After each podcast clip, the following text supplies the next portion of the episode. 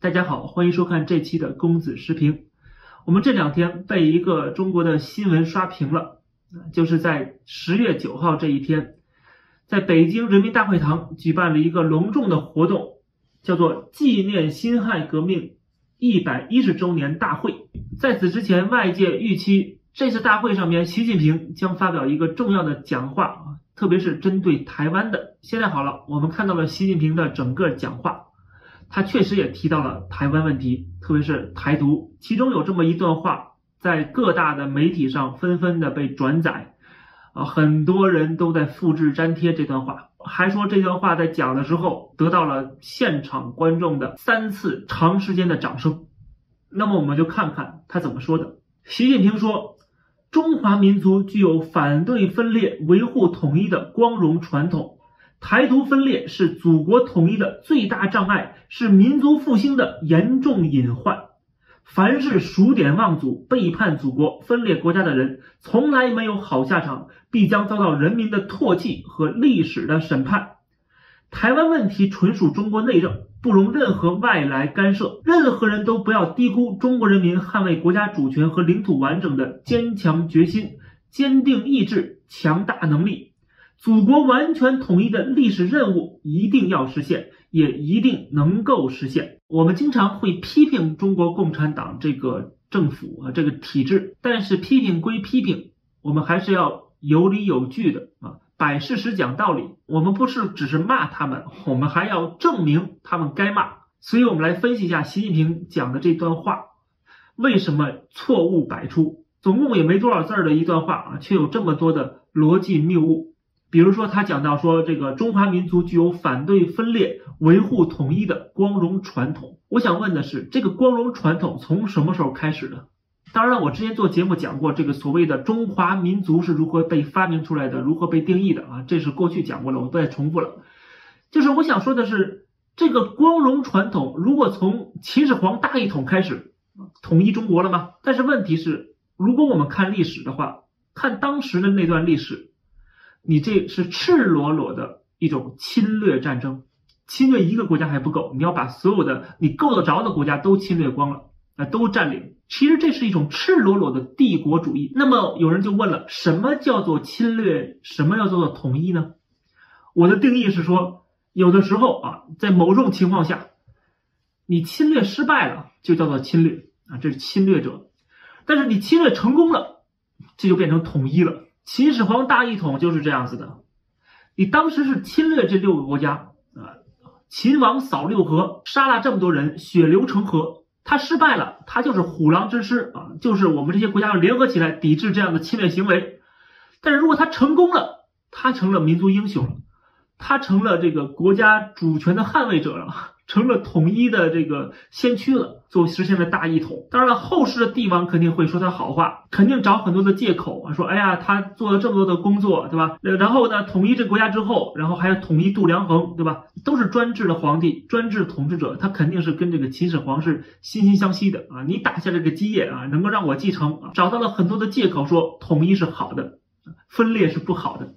但是问题是我们都知道，在这个先秦时期是中国文明。啊，思想、文化各方面都是非常璀璨的，经济的发展啊，这个技术的创新啊，也是在那个时代是全世界可以说是独一无二的，百家争鸣，百花齐放，对吧？所以说，今天习近平讲这个话，他把一种侵略战争、一种帝国主义行径说成是光荣传统，这本身就是从根儿上面，这价值观就是扭曲的。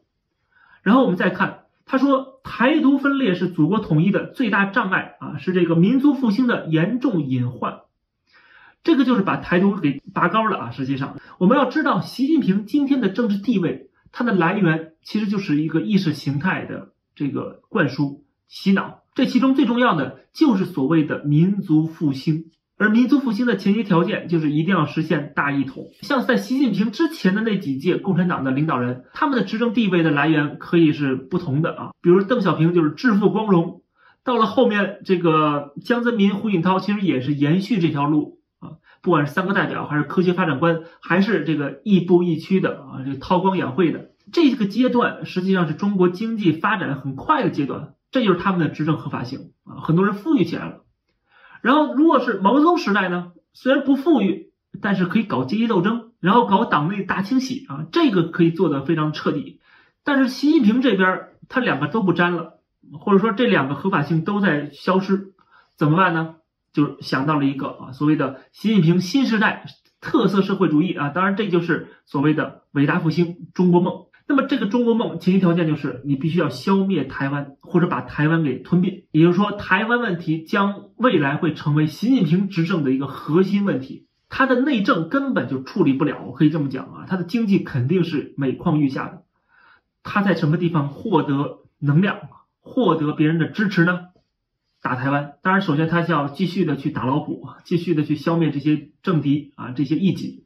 才能够真正的把权力集中在自己身上。那么这段话讲的就是台独已经成为了整个中国共产党未来的一个最大的敌人，而台独这东西呢，又是一个虚的东西。我之前一直在讲啊，它没有定义，没有具体的到底什么是台独。今天到底有哪几个人台独？如果说蔡英文是台独的话，不好意思，蔡英文没有宣布台湾独立啊，他也没有修改宪法呀。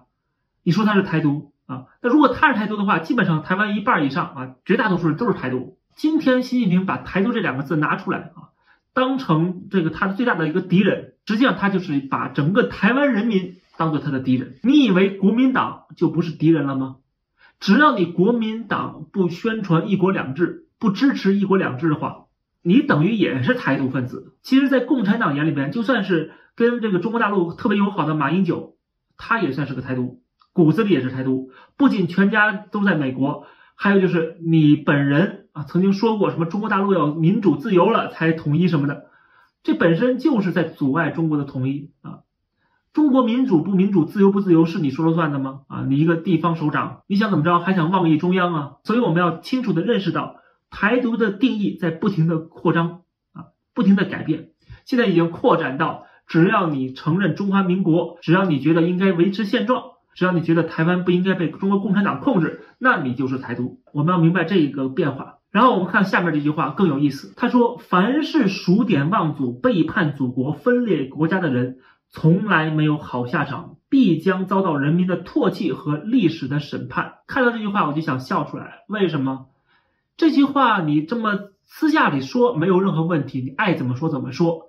但问题是你是在一个纪念辛亥革命的。大会上面讲这段话，那就非常的不合时宜，非常的可笑了，也非常的讽刺。辛亥革命难道不是一群当时的大清臣民啊，跑到国外去啊，去这个试图颠覆自己的祖国吗？在大清国的爱国者眼里边啊，当时的五毛小粉红眼里边，什么孙中山呐，什么这个梁启超啊，你们全都是数典忘祖。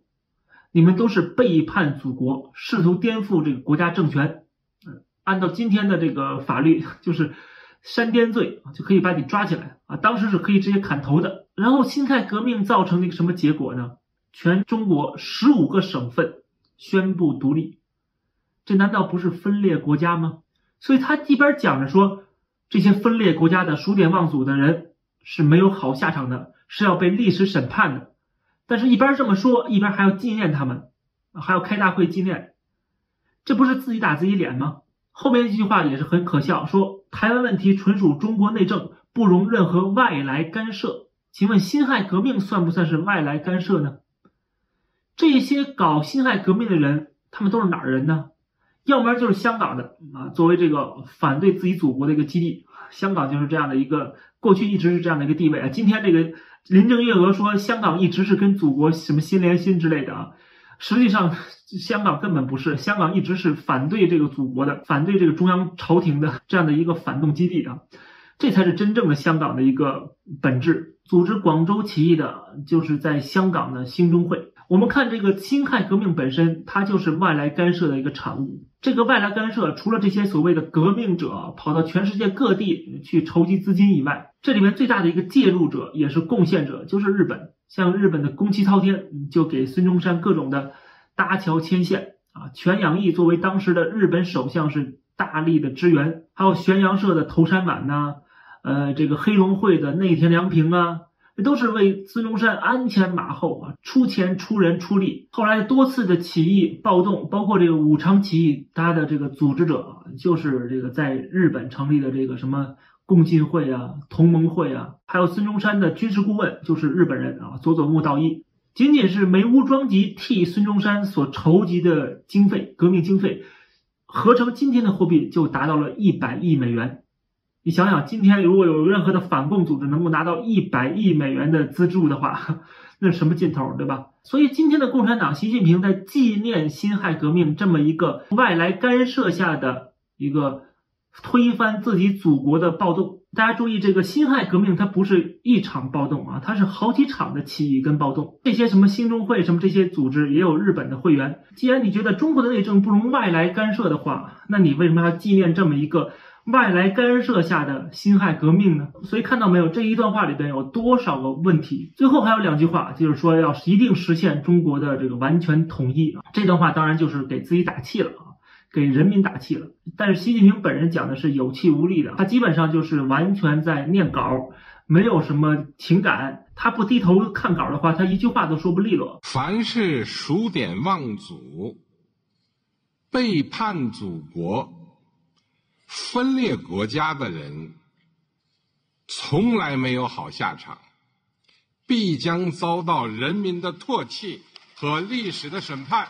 他虽然这是无精打采的 在上边去表演，但是下边看表演的人就必须要兴奋起来，必须要给足了面子，对吧？所以不光是底下鼓掌的，还有这么多在网上的小粉红、五毛啊，这些所谓的中国的爱国者。他们都非常的兴奋了啊，在这个什么微信的朋友圈啊，在什么微博啊，就各种各样的转发评论，说各种各样的振奋人心的话。他们有的可能是在装模作样，有的呢是真的傻、真的蠢、真的无知。他们完全对这个历史毫无概念，他们只是一味的相信习近平的讲话啊，这个已经被洗脑了，他的脑子已经长期的几十年啊被格式化了。所以他们就真的没有什么自己的思想、独立的这个思维了。共产党讲什么都是对的，习近平讲什么都不能够反对，也不敢反对，也不需要反对。毕竟从自己的利益角度出发啊，还是人民币更香。但是如果我们是有独立思维能力的人，那么我看到习近平这段话啊，就会知道他又是在给人们打鸡血。但是我们也不能完全忽视他讲这些话啊，这些话里边也能反映出未来共产党的一个。大致的方针政策，这些政策将直接意味着就是这个地区的稳定跟和平会不会被打破的问题。当然也意味着未来十几亿的中国人民，他们将会迎来什么样的生活。但是有一点我们可以肯定的是，他所谓的中国的完全统一是肯定实现不了的。我就先不说台湾，他现在打不了，没有实力打，也不敢打。就算他真的打了，也不一定打得赢。他打赢了台湾，他也打赢不了日本，打赢不了美国。把这个放在一边，我们光说他是所谓的完全统一，这个完全本身就是很搞笑的一件事情。这个完全到什么样的程度？是中华民国的程度、大清国的程度，还是大明帝国的程度，还是蒙古帝国的程度？到了什么程度啊？什么是代表真正的中国的疆域？我就不说别的，就是你中华人民共和国。认为属于中国的领土的一部分的这个黑匣子岛，现在有一半你是给了俄罗斯。在二零零四年的时候，中俄双方重新勘定了国界。这是过去你觉得这是中国的一部分，现在怎么样呢？你所谓的寸土必争，难道不是一句空话吗？如果真的寸土必争的话，你怎么会把黑瞎子岛的一半交给了俄国呢？光是这件事情，他就根本说不通。当然，你讨论这个事情，肯定要被屏蔽的啊，肯定要被封号的。就是他不敢让人们去讨论这些问题。如果人们真的去较真儿的话啊，去看这个历史事实的话，就会发现共产党呢讲这些话啊，什么寸土必争、完全统一、必然统一这些话都是假的，都是骗人的。都是实现不了的。但是外界也注意到了啊，他整段话里边并没有讲所谓的不承诺放弃使用武力这种话。这句话曾经出现过《告台湾同胞书》里边，但是这次他没有重新提起啊。这也说明了，就是他现在可能也比较忌讳，就是他如果这么讲的话，他所面对的整个欧美世界、整个印太战略的压力更加的大。就是他虽然现在出动了这么多军机去骚扰台湾，这本身就是测试美国的底线，并且在为自己备战。但是这种备战的同时，他不想把它升级到最后自己没有一个回旋的余地，因为还是那句话，他现在没有做好真正使用武力的准备，所以他这一次的讲话里边没有提到武力这个词。这从一个侧面也反映出这个美国对中国在印太地区的一个压力，实际上还是有用的啊，还是能够产生效果的。最近美国也公布了在台湾有驻军，正在培训台湾的军人。所以从这儿就可以看得出来啊，就是只要美国在这地方加强它的存在，加强对台湾的协防，包括跟日本、澳大利亚啊、英国这这些国家都联合起来，那么中国实际上它出手的概率或者是可能性就会能够相对的减少，这样的话就可以维护这个地区的稳定跟和平。这期的节目就跟大家先聊到这儿，感谢大家收看，欢迎点击订阅这个频道，我们下期节目再见。